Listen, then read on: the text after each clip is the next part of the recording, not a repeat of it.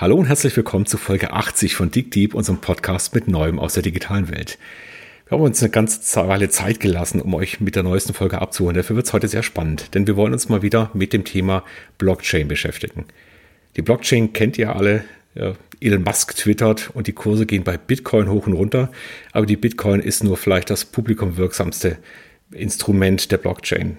Blockchain ist ein viel breiteres Thema, hat sich über die letzten Jahre sehr stark weiterentwickelt und fängt an, auch tatsächlich so richtig Fuß zu fassen in der Industrienwirtschaft. Und da haben wir uns einen sehr kompetenten Partner heute als Interviewgast reingeholt. Herzlich willkommen, Jochen Kasperger von 51 Notes. Hallo Jochen. Hallo, hallo, Jochen. hallo Christoph, hallo Frauke. Schön, schön, dass ich da sein darf.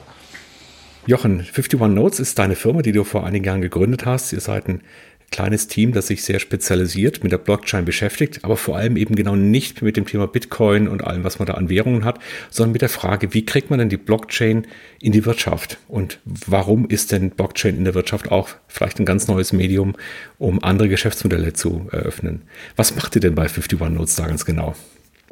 Ja, also bei 51 Notes unterstützen wir Unternehmen dabei, Blockchain-Projekte zu realisieren, ganz allgemein gesprochen. Das heißt, ein, ein großer Konzern will beispielsweise ausloten, welche strategischen Geschäftsmodell äh, technischen äh, Innovationen umgesetzt werden können mit dieser Technologie. Und dann braucht er am Ende des Tages auch jemand, der das Ganze in Softwarecode überträgt, beziehungsweise Blockchain-Komponenten mit bestehenden Softwaresystemen verknüpft und integriert. Und äh, da bieten wir gerne unsere Dienstleistung dazu an. Das heißt also, ihr seid jemand, der beraten kann, wie man die Blockchain einsetzt, aber dann auch umsetzt, also realisiert für eure Kunden. Genau, genau. Ähm, in der Regel ist ein typischer Kunde von uns jemand, der sich bereits mit dem Thema beschäftigt hat. Also wir verstehen uns nicht als Evangelizer, als Überzeuger, als, als jemand, der Blockchain-Technologie ähm, hochhält und sagt, das ist die Lösung aller Probleme, was sie nicht ist. Das ist eine äh, Teillösung äh, verschiedener sehr spezieller Probleme, die es gibt ähm, oder Herausforderungen. Aber ähm, äh, also ein Konzern weiß, dass, es, dass er was mit dieser Technologie machen will und dann setzt er eigene Mitarbeiter drauf, äh, Softwareentwickler etc. Und wenn er externe Unterstützung braucht, dann kommt er zu uns. Was ist denn so ein Beispiel für ein Problem, was man damit lösen kann? Also, Oder was ihr damit löst, sag ich mal. Was, was wir damit lösen, wir sind tatsächlich sehr stark immer noch im, im, in der Experimentierphase, in den Forschungsbereichen, in den Digitalbereichen. Wir haben für Daimler Mobility die sogenannte ähm, Mobility Blockchain Plattform äh, implementiert. Da ist die Idee, dass man eine dezentrale Aggregationsplattform baut, die Angebot und Nachfrage von Mobilitätsdienstleistungen zusammenbringt. Okay, also Angebot, Nachfrage, Mobilitätsdienstleistungen kann ich mir das vorstellen, aber warum brauche ich da Blockchain dazwischen? Genau, man könnte es jetzt zentral machen, wie das ja bisher gemacht wurde. Ähm, und damit äh, erschaffe ich dann auch wieder einen zentralen Akteur, der äh, nach der Logik der Plattformökonomie zunehmend auch in eine Monopolstellung kommt. Also sprich äh, mhm. Hotel, was ist es, Booking.com oder, oder mhm. ähm, äh, wie, die, wie die Plattformen heißen. Und man verspricht sich jetzt von Blockchain-Technologie dadurch, dass ich das System zum einen technisch dezentralisieren kann, zum anderen auch ähm, ja, auf der organisatorischen Eigentumsebene dezentralisieren, nämlich unter den äh, Nutzern, denn in der Regel ähm, äh, Business-Nutzern der Plattform, dass man dadurch weniger Monopolisierungstendenzen hat. Und so eventuell den Konzernen auch etwas die Furcht davor nimmt, ähm, oder, oder nicht nur Konzernen, aber Unternehmen auch die Furcht davor nimmt, auf digitale Plattformen zu gehen. Ich habe da gleich noch fünf Nachfragen zur Technik, aber das Stichwort Monopol lässt mich natürlich in eine ganz andere Richtung denken. Könnte man sowas wie Facebook auch so dezentral aufsetzen? Ja, genau. Also da gibt es da gibt's Ansätze. Äh, die Projektnamen habe ich jetzt nicht parat, aber die Idee äh, gibt seit, ich glaube, 2016 oder 2017 eines dezentralen äh, Social Networks mhm. ähm, bei dem ich dann die, die Revenue Streams, die erzeugt werden, ähm, über andere Mechanismen generiere, über, über Incentivierung, digitale Incentivierung, da kommen wir nachher sicher auch nochmal drauf. und, und dann eben zum Großteil auch wieder an die Nutzer ausschütte. Also dass okay. ich das Value Capture nicht nur an der Plattform habe, sondern, sondern bei, den, bei den Teilnehmern. Das ist eigentlich ein Motiv, das sich das ich durch die ganzen äh, Projekte und Diskussionen im, im Crypto-Space auch durchzieht. Jetzt müssen wir vielleicht noch mal ein bisschen drauf schauen, wie denn so eine Blockchain eigentlich funktioniert. Also du hast schon gesagt, dezentral, also irgendwelche ja, ja. Transaktionen werden dezentral verteilt abgespeichert. Und ich muss irgendwie sicherstellen, dass das, was da abgespeichert ist, tatsächlich valide ist. Und wir hatten schon öfter ja mal über die Blockchain auch gesprochen. Ein Thema war natürlich, wenn ich das mit Rechenzeit belege, was der eine der bekannteren Ansätze ist. Also irgendjemand rechnet eine komplexe Mathematikaufgabe und wird dann dafür praktisch belohnt, wenn er das als erster tut. Und äh, damit kann ich sicherstellen, dass also das, was da passiert, tatsächlich auch ausreichend valide ist, weil es sehr viel Aufwand kostet, das zu fälschen. Ja, mal ganz, ganz, ja, ganz banal gesprochen. Ja, ähm, genau. Da gab es aber auch sehr viel Kritik. Also ja. gerade auch Elon Musk ist es auch aufgefallen vor, vor zwei Wochen oder so. Genau, ja. Elon Musk hat, hat plötzlich entdeckt, dass das Bitcoin, der Bitcoin-Algorithmus, der Proof-of-Work-Algorithmus ja jede Menge Energie verbraucht. Ist, ist eigentlich auch nichts weiter verwunderlich bei einem Algorithmus, der spezifisch auf Energieverbrauch ähm, äh, ausgerichtet ist. Also ganz klar, die, die Sicherheit der Bitcoin-Blockchain entsteht durch den, durch die eingesetzte Energie. Mhm. Und das macht es im Zweifelsfall extrem teuer, im, im Nachhinein Dinge zu ändern und dadurch die, die sag mal, das, das, das äh, System, das, das in sich geschlossen und in sich ähm, stimmig ist, durcheinander zu bringen. Interessanterweise, also äh, die, die, Geburtsstunde der, der Bitcoin-Blockchain ist 2009 mit dem ersten Genesis-Block von Natoshi, äh, Natoshi Soko, äh, na, na, äh, der, ich, ich der unbekannte, der, der, legendäre unbekannte Gründer, Erfinder, keiner kennt. Äh, der, der, der Bitcoin-Blockchain, genau. Ähm, seit 2009 läuft das Ding und seitdem ist es in seinem Kern nie ähm, kompromittiert worden. Also das System funktioniert. Ähm, es es äh, macht das, was es machen soll, aber es hat auch un, soll ich sagen, unerwartete oder vielleicht nicht beabsichtigte Folgen, weil es inzwischen so viel Energie verbraucht wie die Niederlande oder in der Größenordnung. Mhm. Was gibt es denn da für andere Ansätze? Also es macht ja wahrscheinlich wenig Sinn, wenn ich jetzt in der Mobility-Blockchain einen Parkvorgang für ein paar Cent äh, validieren möchte und dann aber so viel Energie verbrauche, dass ich wahrscheinlich gleich den Sprit mit dazu liefern muss. Also was kann man denn sonst noch tun, außer das über den Energieverbrauch und den Rechenpower dann zu verifizieren? Also eine weitere interessante Variante ist es äh, Proof of Stake. Dahinter lege ich Kryptowährung als äh, Stake, als Einsatz, als Garantie, dass ich mich systemkonform verhalte mit dem Risiko, dass wenn mein, mein Knoten, über den ich das Ganze mache, mal äh, nicht verfügbar ist oder wenn ich fehlerhaft äh, fehlerhafte Ergebnisse als richtig validiere, dass, dass dann mein Stake, den ich einsetze, äh, dass der ähm, sich auflöst. Mhm. Da brauche ich, Moment, Moment, Moment, äh, da brauche ich mal eine andere Analogie dazu. Also das ist sozusagen letztlich das, was man immer schon mit Währung gemacht hat und dass ich sozusagen einen Schein habe, der halt fälschungssicher ist oder wenn ich ihn gegen das Licht halte, Wasserzeichen sehe ja, und das Schwarzlicht ja. halte und so weiter. Und ich, die Tatsache, dass ja. ich sowas habe, zeigt, irgendwo hinten dran ist Geld oder jemand würde mir dafür Geld wiedergeben. Also in dem Sinne oder wie muss ich mir das vorstellen? Ja. Übrigens Satoshi Nakamoto, ne? das ist der richtige Name. Nein, der, der falsche um, ähm, Name. ähm, die, die, die Kerninnovation ist tatsächlich relativ simpel. Ähm, was er geschafft hat, durch die Kombination verschiedener bestehender äh, Mechanismen in diesem digitalen Bereich zu dem Zeitpunkt gab, Kryptographie und, und, und verschiedene Themen miteinander intelligent kombiniert, digitale Einheiten nicht mehr beliebig kopierbar zu machen. Und das muss man sich auf der Zunge zergehen lassen, weil davor war es so, alles was digital ist, konnte mit mehr oder weniger Aufwand auch kopiert werden. Und damit war es tendenziell nichts wert.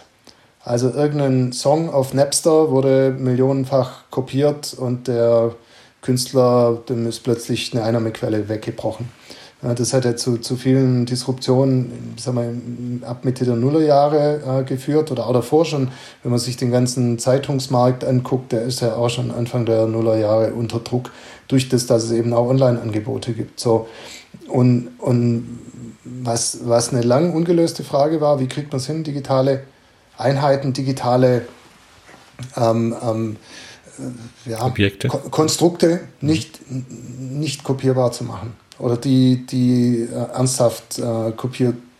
Also sind sie nicht kopierbar oder kann ich, ist es wie sozusagen ein einzigartiges Wasserzeichen? Also kann ich sehen, woher die Quelle kommt? Also ja, ist es ja, tatsächlich nicht kopierbar oder ist es, es ist, so, dass ich ist, sehe, wer Unterschrift ist drauf, ich weiß, wem es gehört? Ja, es ist, es ist eine Aneinanderkettung, deshalb auch äh, Chain. Na, ich habe ich hab, äh, eine Referenz auf die der, äh, vorhergehenden äh, Einheiten und die Verteilung in einem geschlossenen Netzwerk, muss man auch dazu sagen. Es funktioniert nur in einem geschlossenen Netzwerk. Ähm, und, und dann habe ich eben durch einen Algorithmus im Wesentlichen abgesichert, dass die Balance, die in diesem System herrscht, also die Kontostände, wenn man so will, der einzelnen Teilnehmer dieses Netzwerkes, dass die in sich konsistent ist und das auf alle Ewigkeit. Also die kann weder in der Vergangenheit noch in der Zukunft verändert werden, außer natürlich durch die Transaktionen, die rechtmäßig durchgeführt wurden. Und das hat bisher gehalten. Toi, toi, toi. Ich meine, absolute Sicherheit gibt es nie. Äh, es gibt vielleicht irgendwann mal auch den, den Punkt, äh, wo, man eine, eine Möglichkeit findet, äh, das, das System auszuhebeln. Bisher war es noch nicht so weit. Okay, das mit der Währung finde ich ja noch relativ einfach verstehbar, aber wie wird das jetzt übertragen auf die Mobilitätsplattform? Da wird ja nicht hin und her getauscht. Und nee, nee, da wird, da wird nicht hin und her getauscht. Das sind, das sind Elemente digitale Identität.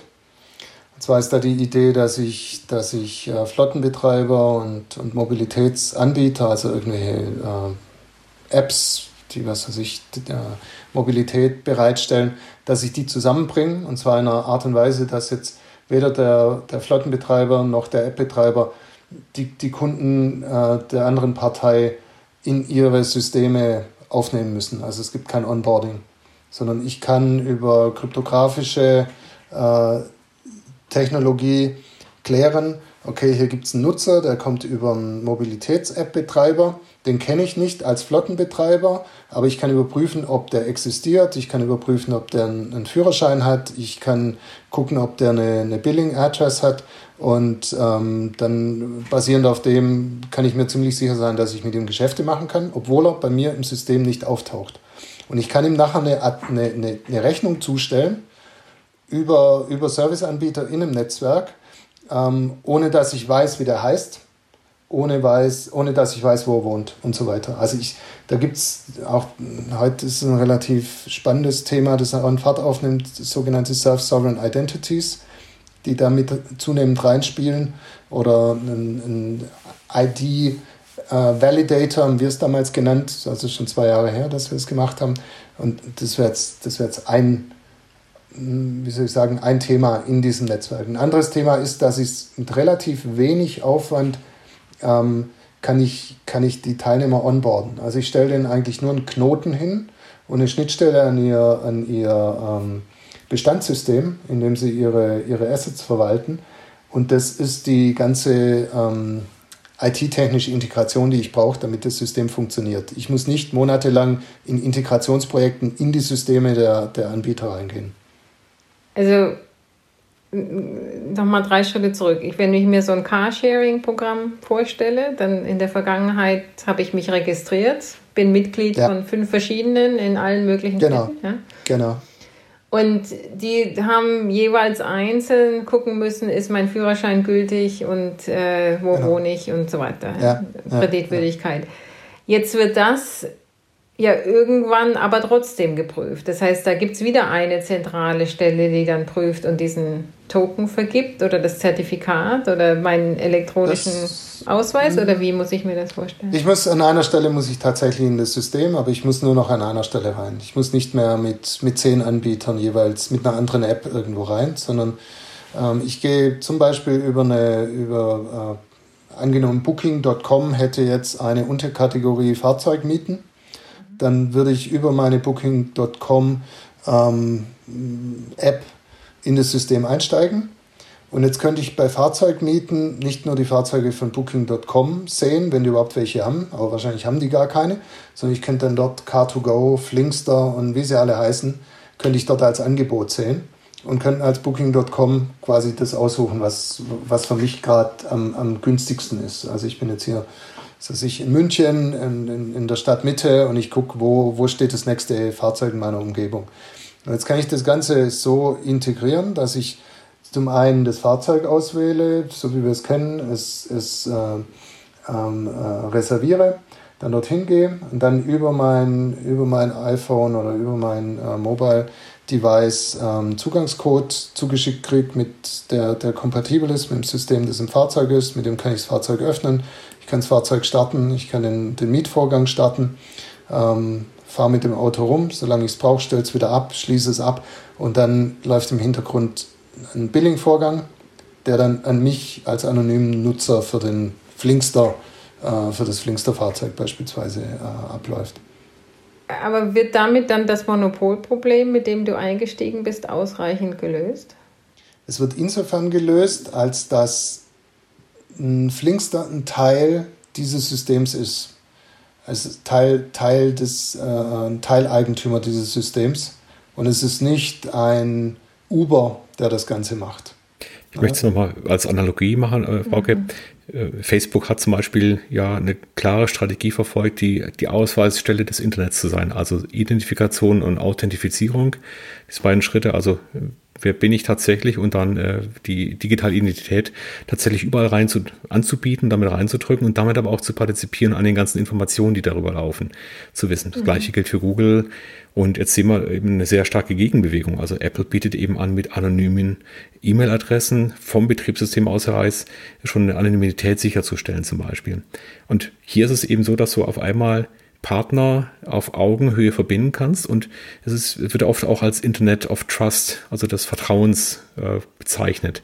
Also das heißt, ich kann, wenn der eine eine Vertrauensstellung aufgebaut hat, dann kann ich dieses Vertrauen weiterreichen. Und sowohl ja, ja, auf der Produktseite. Darum, ja. sozusagen, mm, irgendjemand hat trotzdem noch die Autorität, diesen digitalen Fingerabdruck irgendwie herzustellen, mit dem ich dann rumlaufen kann. Ne? Und man, das sind halt mehrere Anbieter. Ne? Genau, es also es ist nicht mehr einer.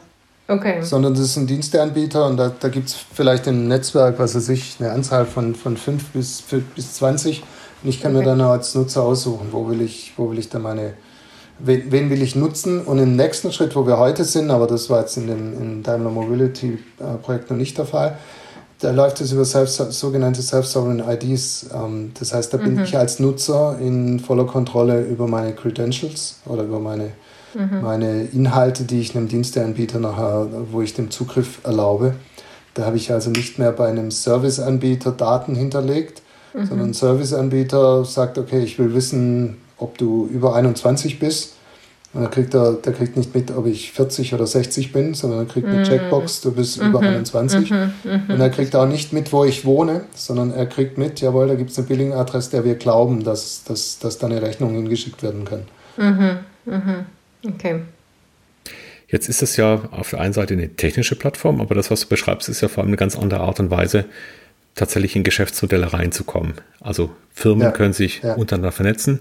Das entspricht ja sehr stark auch dem allgemeinen Trend, dass wir deutlich vernetztere Angebote haben, dass es nicht mehr dieses oben und unten gibt, also dass da einer in der Mitte sitzt und alles kontrollieren kann.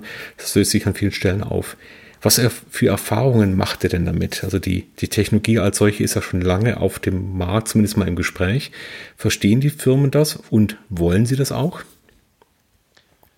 Ähm, da ergibt sich ein sehr gemischtes Bild. Also wir sind eingestiegen zu einer Zeit, als, als die Firmen sehr interessiert daran waren, die Potenziale ähm, einzuschätzen. Weil inzwischen sind alle so weit, dass sie gesehen haben, okay, Digitale Disruption ist Realität, ist nicht nur Fantasie. Äh, die letzten 20 Jahre haben das klar aufgezeigt.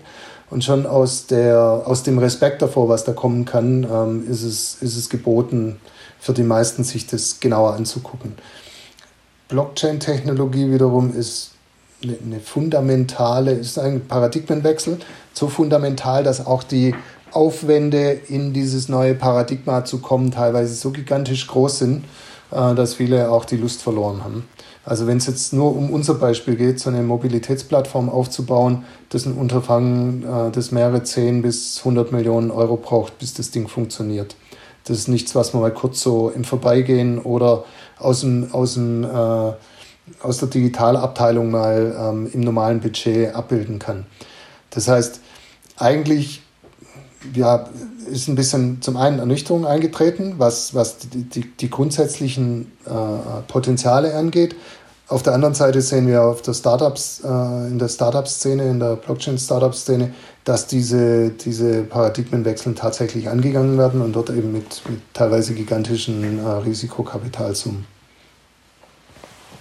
aus der Serie wollen, wenn ich mir Christus Frage nochmal überlege, wollen die das? Ähm, ein Riesenvorteil, also ich kümmere mich viel um Datensicherheit und Datenweitergabe und ähnliches. Ja. Ein Riesenvorteil scheint es mir ja dann zu sein, dass ich nicht das Problem habe, wie sichere ich meine Kundendaten. Mm, also, Oder habe ich die trotzdem? Also bin mir immer noch nicht ganz sicher, wer eigentlich hier welche Informationen hat und braucht. Die, die, die, ich sage mal, die meisten Probleme, die wir heute haben, die bleiben bestehen.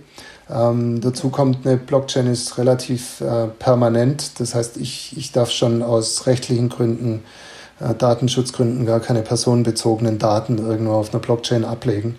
Wir haben es mit der Blockchain tatsächlich mit einem trans transaktionalen System zu tun. Also ich mhm. kann, ich kann States, äh, Berechtigungen zum Beispiel, kann ich darüber gut abbilden. Mhm. Ich kann Balances gut abbilden, also wie viel, wie viel Guthaben habe ich äh, in einem Account. Mhm. Okay. Ähm, das heißt, wir, wir haben es eigentlich mit einer, schon mit, mit so einem Betriebssystem, wenn man es wenn weiter abstrahieren will oder, oder auch nochmal, ähm, wie soll ich sagen, besser fassen will, eigentlich mit einem neuen Betriebssystem auf das Finanzsystem zu tun, für unser Geldsystem muss schon mhm. sagen, die, die Kryptowährungen, die treffen den Kern davon. Und, und man sieht auch in der Finanzwirtschaft Schritt für Schritt, dass, dass sich dort was tut. Im Moment haben wir Kryptowährungen, die als Assetklasse gerade erkannt werden. Aber das ist lang noch nicht das Ende, das ist der Anfang.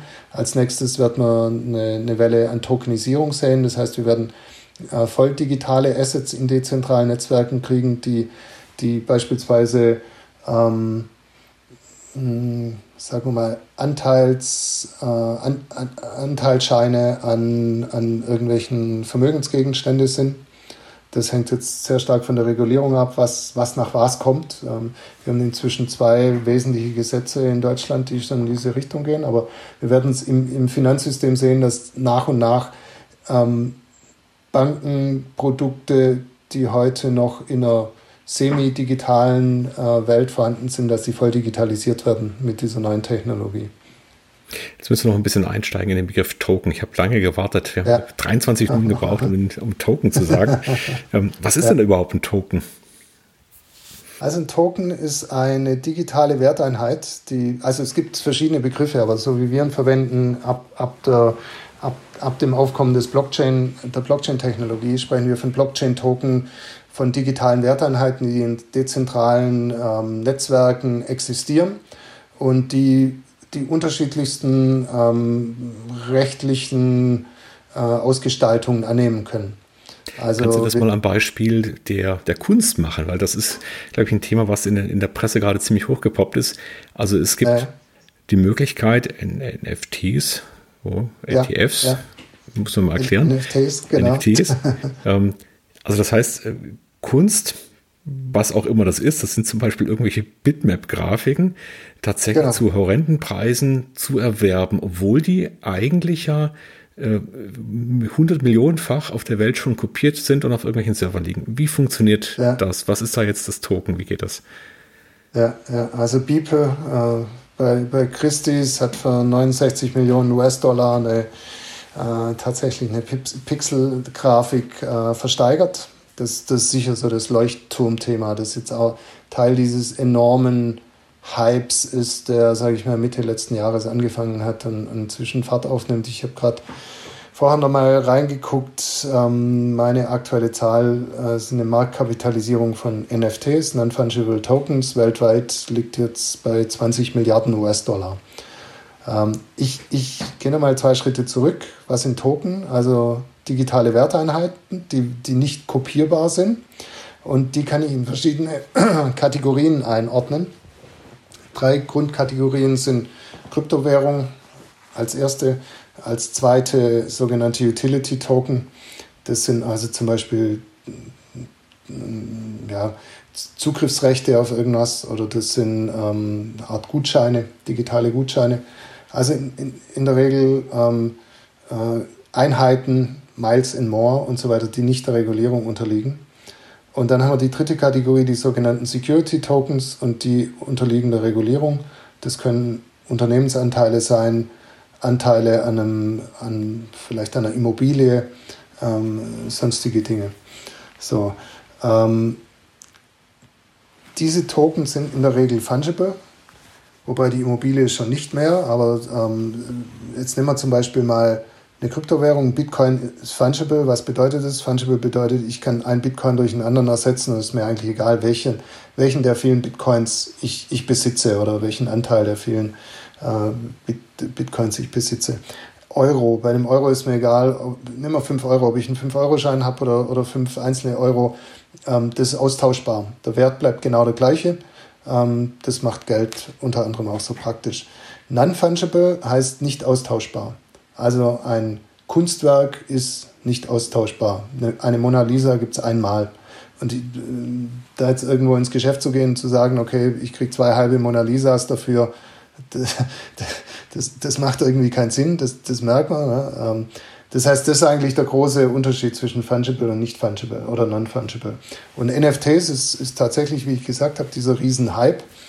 Und, und da kann man jetzt auch fragen, okay, was, was, was bedeuten NFTs oder was ist das überhaupt?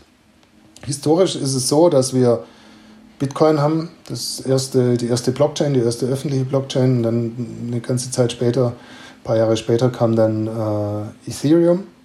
Ethereum ist eine, eine programmierbare Blockchain, eine Art programmierbarer Bitcoin, wenn man so will. Ich kann da aber jede Menge Sachen obendrauf packen. Ähm, habe da auch eine eigene, eine eigene Währung drauf, die nennt sich Ether. Das ist quasi eine Kryptowährung, das ist die zweitwertvollste oder die mit der zweithöchsten Marktkapitalisierung nach Bitcoin. Ähm, und auf, auf dem Ethereum Mainnet, ähm, auf dem öffentlichen Netzwerk, da kann ich jetzt alle möglichen Dinge ähm, deployen. Das heißt, ich kann da oben drauf nochmal neue Token ähm, deployen. Ich kann hergehen, einen Smart Contract nehmen, sagen, ich will jetzt ein Umlaut-Token äh, bauen. Da gibt es eine Million Supply und die, die dürfen nicht mehr nachgedruckt werden und dann kriege ich die in, ein, in einen Account reingelegt und den, aus dem Account raus kann ich diese Token jetzt an, an zum Beispiel Umlaut-Mitarbeiter äh, verschicken und jeder hat noch ein paar, paar hundert äh, Umlaut-Token beispielsweise. Das wäre ein Beispiel für, für eine Ethereum-basierte, äh, von Ethereum-basierten Fungible Token. Und was ich jetzt, und der wird in der Regel nach, nach einem Standard gemacht, der sich ERC20 nennt. Ähm, das, das ist eben so ein, so ein Basisstandard für die, für die Tokenerstellung. Das ist also eine Struktur für ein Smart Contract, von, von Stück Computercode, der in diesem limitierten Ethereum-Netzwerk läuft.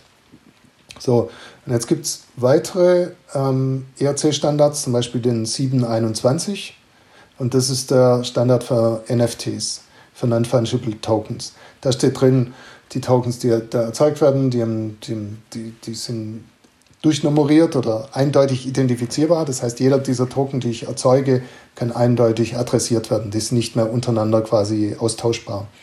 Und jetzt kann ich hergehen nach der Definition von Token ein, Token ist eine, eine, digitale Einheit, die beliebige Werte oder Rechte oder sonstige Geschichten annehmen kann und kann diesen Dingen etwa auch Bitmaps zuweisen. Ich kann sagen, okay, äh, dieser, diesen Non-Fungible Token verknüpfe ich mit einer Bitmap und diese Bitmap hat eine besondere Ästhetik oder eine besondere äh, Wertigkeit, die bei einer Auktion in, bei Christie's äh, manifestiert, weil einer äh, willens ist, 69 Millionen Euro dafür zahlen und dann kann ich sagen, dieser NFT, also nicht kopierbar, dieser NFT weist mich als rechtmäßigen Eigentümer dieser Bitmap aus und damit hat, hat dieser NFT auch diesen Wert dieser Bitmap.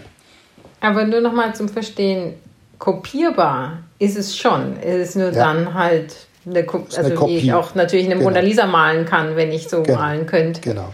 Und, aber es gibt eben nur eine echte. Es gibt also. nur einen Originalitätsnachweis, der für alle okay. nachvollziehbar ist. Genau. Ja. Und, ist der denn, also das habe ich mich vorhin schon gefragt, als du das mit äh, erklärt hattest, gibt es da einen Standard, auf dem sich alle schon geeinigt haben? Ich meine, das ist ja so ein klassisches Feld, wo man sich vorstellen kann, da gibt es dann fünf verschiedene Standards und je nachdem, welchen man nutzt, sieht das, das ist, aus.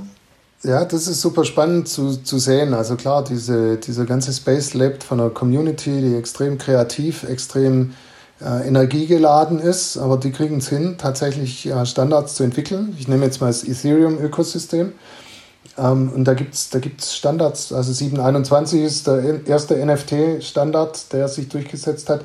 Dann gibt es einen weiteren Standard von, von Engine, das kommt aus dem Gaming-Bereich, nennt sich ERCL 55 da, da kann ich dann ähm, verschiedene NFTs bündeln und kann die anders transferieren. Also da geht es vor allem um Ingame-Items, die ich aus einem Spiel in ein anderes transferieren kann oder auf einen Marktplatz und auf einem Marktplatz, der außerhalb eines Games ist, dann an anderen Gamer übertragen äh, kann. Das heißt, da werden auch Silos ein Stück weit aufgebrochen oder die mhm, Möglichkeit mhm. geboten. Das wäre jetzt ein anderer Standard. Dann hat man für für diese Security Tokens beispielsweise in ERC 14, 1411 äh, ins Leben gerufen. Erstmal früher war es noch 1400. Das sind dann spezifische ähm, äh, Funktionalitäten, die ich, die ich halt für aktienähnliche ähm, mhm. ähm, Token brauche, wo auch, äh, sagen wir, eine, eine, irgendwo eine Teilbarkeit notwendig sein muss. Teilbarkeit. Ich muss zum Beispiel nachweisen, dass ich gewisse Dokumente empfangen habe. Es muss mhm. klar sein, dass mhm. über einen Gerichtsbeschluss mir Aktien entzogen werden können. Mhm. mhm. Solche Geschichten werden da dann in, in der digitalen Welt abgebildet. Aber ja, es gibt diese Standards, es gibt das, das, das Hauptökosystem ist, ist Ethereum.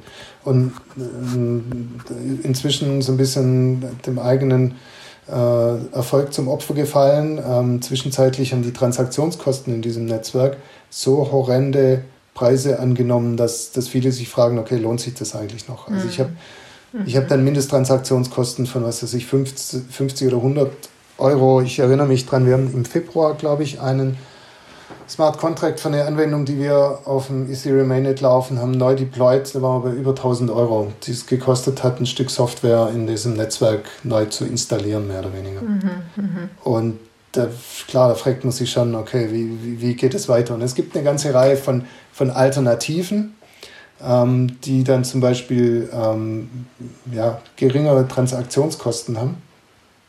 Ähm, und zum Beispiel haben wir Binance Smart Chain, ähm, Tron, EOS, Polkadot etc.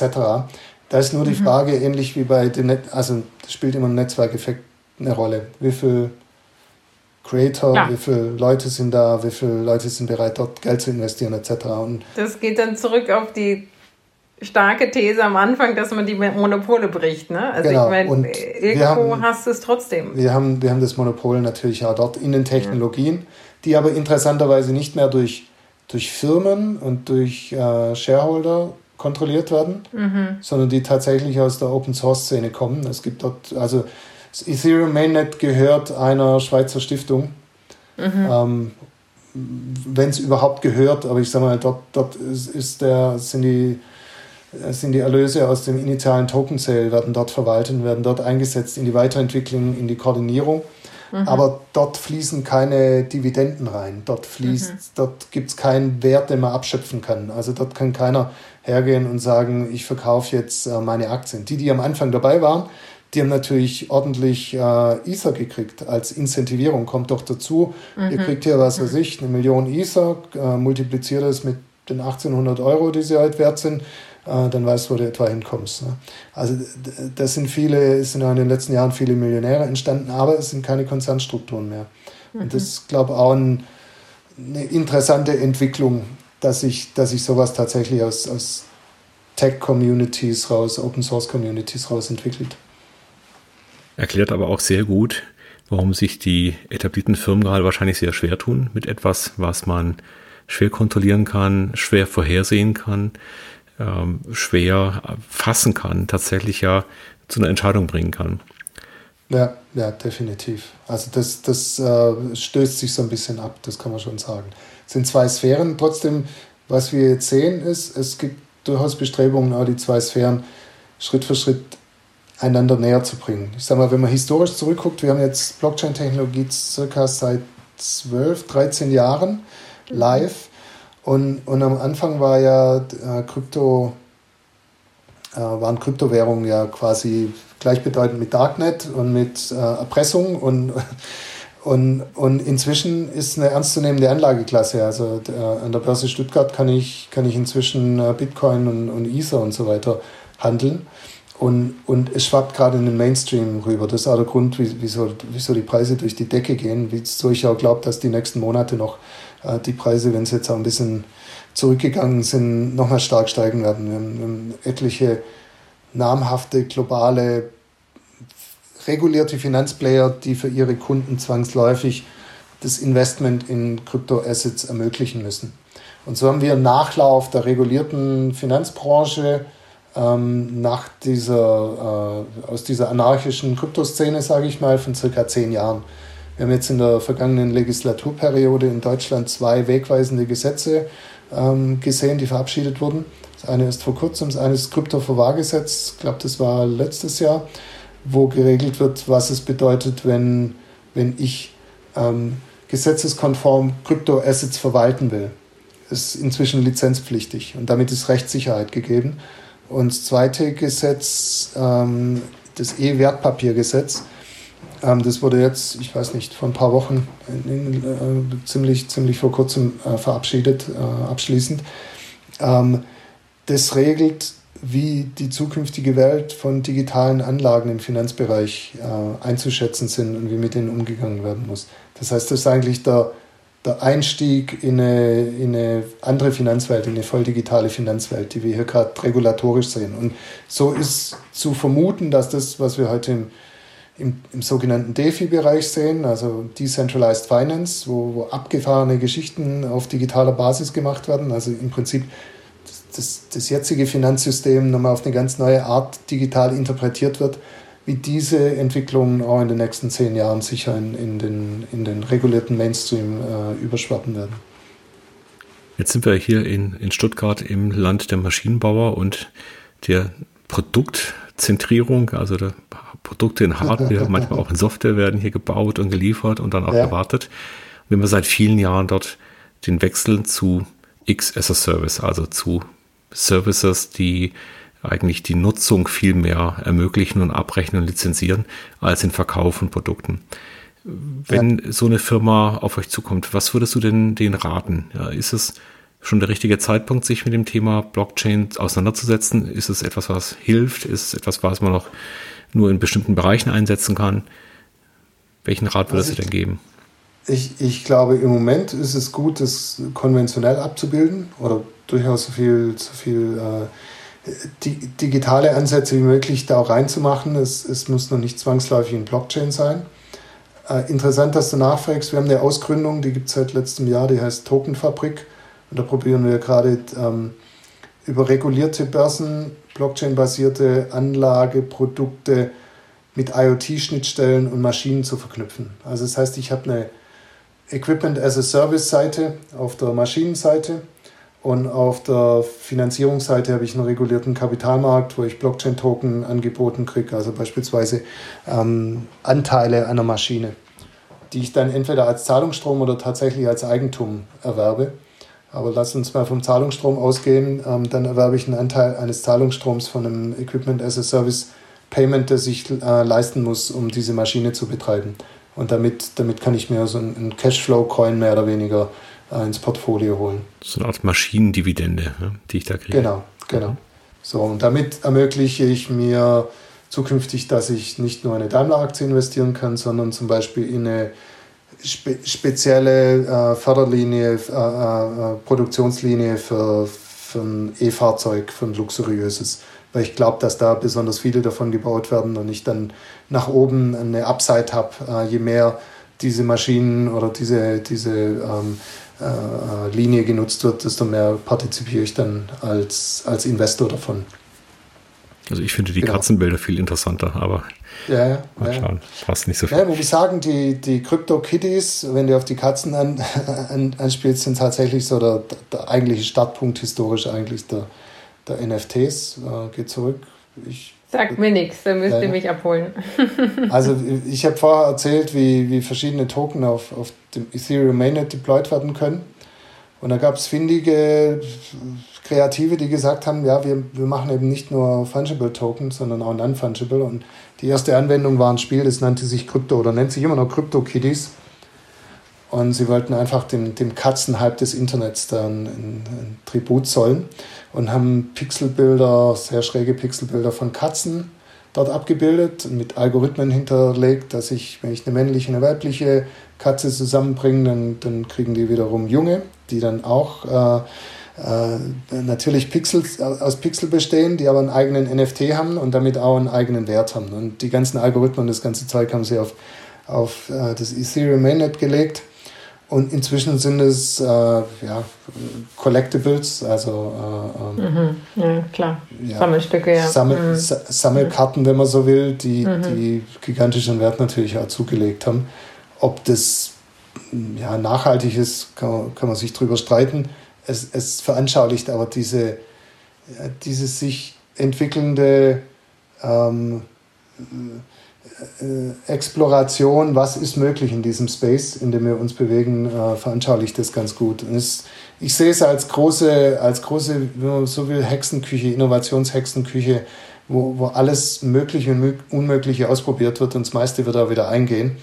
Und, und die große Dynamik, die dahinter steht, ist, dass die Dinge jetzt halt auch einen Wert haben und dass sie interessant werden für Investoren. Wer vor zehn Jahren in Bitcoin investiert hat, was er sich seine 1000 Euro, der ist heute wahrscheinlich hundertfacher Millionär. Und viele sehen das jetzt auch bei NFTs, also bei den Collectibles und anderen Sachen. Weil immer die Frage ist, okay, ist das jetzt gerade nur der Hype und, und man schmeißt sein Geld da rein und nachher ist weg. Das kann natürlich auch gut sein. Das kann halt keiner vorhersagen. Aber es befeuert ein riesen Ökosystem, das, das, das Schritt für Schritt an, an Größe zunimmt. Du hast jetzt ja schon erwähnt, dass wir in Deutschland das jetzt auch gesetzlich nach vorne bringen. Das passiert an vielen Ecken. Das ist eigentlich recht unerwartet. Also auch beim autonomen Fahren und so weiter sind wir ganz weit vorne eigentlich in der, in der internationalen Gesetzgebung. Ich weiß, dass du auch ja Lobbyarbeit für die Blockchain machst. Äh, also auch hier aktiv bist, um den Rahmen zu setzen. Wie sind da äh, die Erfahrungen? Sind wir da fortschrittlich? Äh, ist da noch was zu tun? Was würdest du dir wünschen? an, an Unterstützung für diese Szene auch? Ja, also ich sage mal, das, das ist eher wirklich ein, ein, sehr vernachlässigtes Hobby, was die Lobbyarbeit angeht, weil ich mich vor allem darum kümmere, unser Unternehmen äh, zu, zu entwickeln und mich mit unseren Kunden, mit den Mitarbeitern etc. Äh, auseinanderzusetzen. Tatsächlich haben wir beispielsweise jetzt im Rahmen des E-Wertpapiergesetzes gemeinsam mit der Börse Stuttgart ähm, Richtung Landespolitik äh, probiert einzuwirken, um uns auf, auf bundespolitischer Ebene äh, zu Detailfragen der Unterstützung zu holen. Das ist uns im ersten Schritt nur bedingt gelungen. Ähm, aber ein schöner äh, Termin war jetzt am vergangenen Freitag. Da war der äh, Bundeswirtschaftsminister Altmaier bei uns zu Besuch bei 51 Notes und auch der, der Staatssekretär äh, Rapp aus dem Wirtschaftsministerium. Ähm, dort haben wir über Gaia X gesprochen und den Einsatz äh, von Blockchain-Technologie dort. Das machen wir gemeinsam mit, mit Bosch.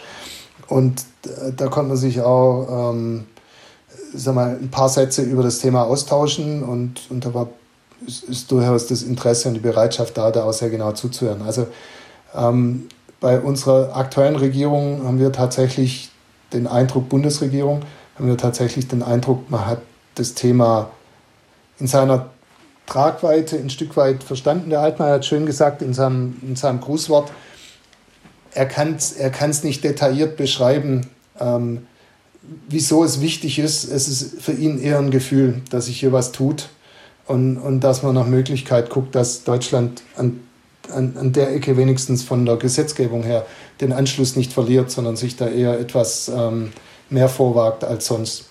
Und das spürt man tatsächlich. Also wir haben eine eine Vertretung, den, den Bundesblock oder Bundesverband Blockchain in, in Berlin vor allem, die, die eng mit der Politik äh, zusammenarbeiten und probieren, unsere Erkenntnisse dann auch in die Politik zu übertragen.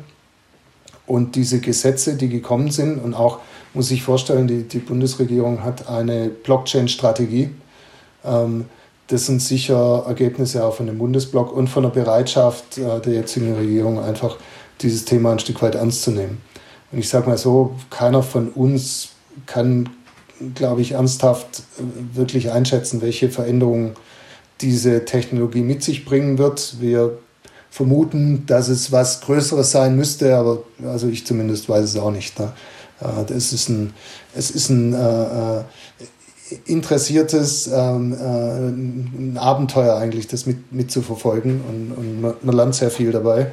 Und wenn man die Analogie zur Digitalisierung der letzten Jahrzehnte nimmt, dann, dann steht uns da noch einiges bevor. Auf das arbeiten wir hin. Super. Also ein perfektes Schlusswort eigentlich, Jochen, oder? da ist in der Zeit auch schon ganz schön weit vorangeschritten. Das ja. schreit natürlich danach, einfach nochmal ein Update zu machen in, in einigen ja. Monaten oder Jahren. Erstmal finde ich es sehr positiv, wie sich dieses Thema dann doch in diesem Hype-Cycle so einfach jetzt auf einem sehr stabilen Pfad befindet. Nämlich das heißt, es wird ernst genommen, es wird reguliert, das muss man vielleicht an dieser Stelle tatsächlich sehr positiv sehen. Also es wird damit auch greifbarer, es wird, wird verlässlicher. Und äh, was, was du vorhin schön gesagt hast, es ist so eine, für mich jedes Mal, wenn ich mich damit beschäftige, einfach irre, wenn man diese Tür aufmacht, was sich dahinter für ein Wunderland verbirgt an mhm. Szene, an Geschäftsmodellen, an schrägen Sachen. Und jedes ja. Mal staunt man, dass es da so eine Parallelwelt gibt, die aber ganz eng an die reale Welt ranrückt. Also schon als für Investoren interessiert, äh, interessant wird, für die Firmen wichtig wird. Und ich bin sehr gespannt, weil es letzten Endes ja auch die, die Wirtschaftsordnung durcheinander würfeln kann.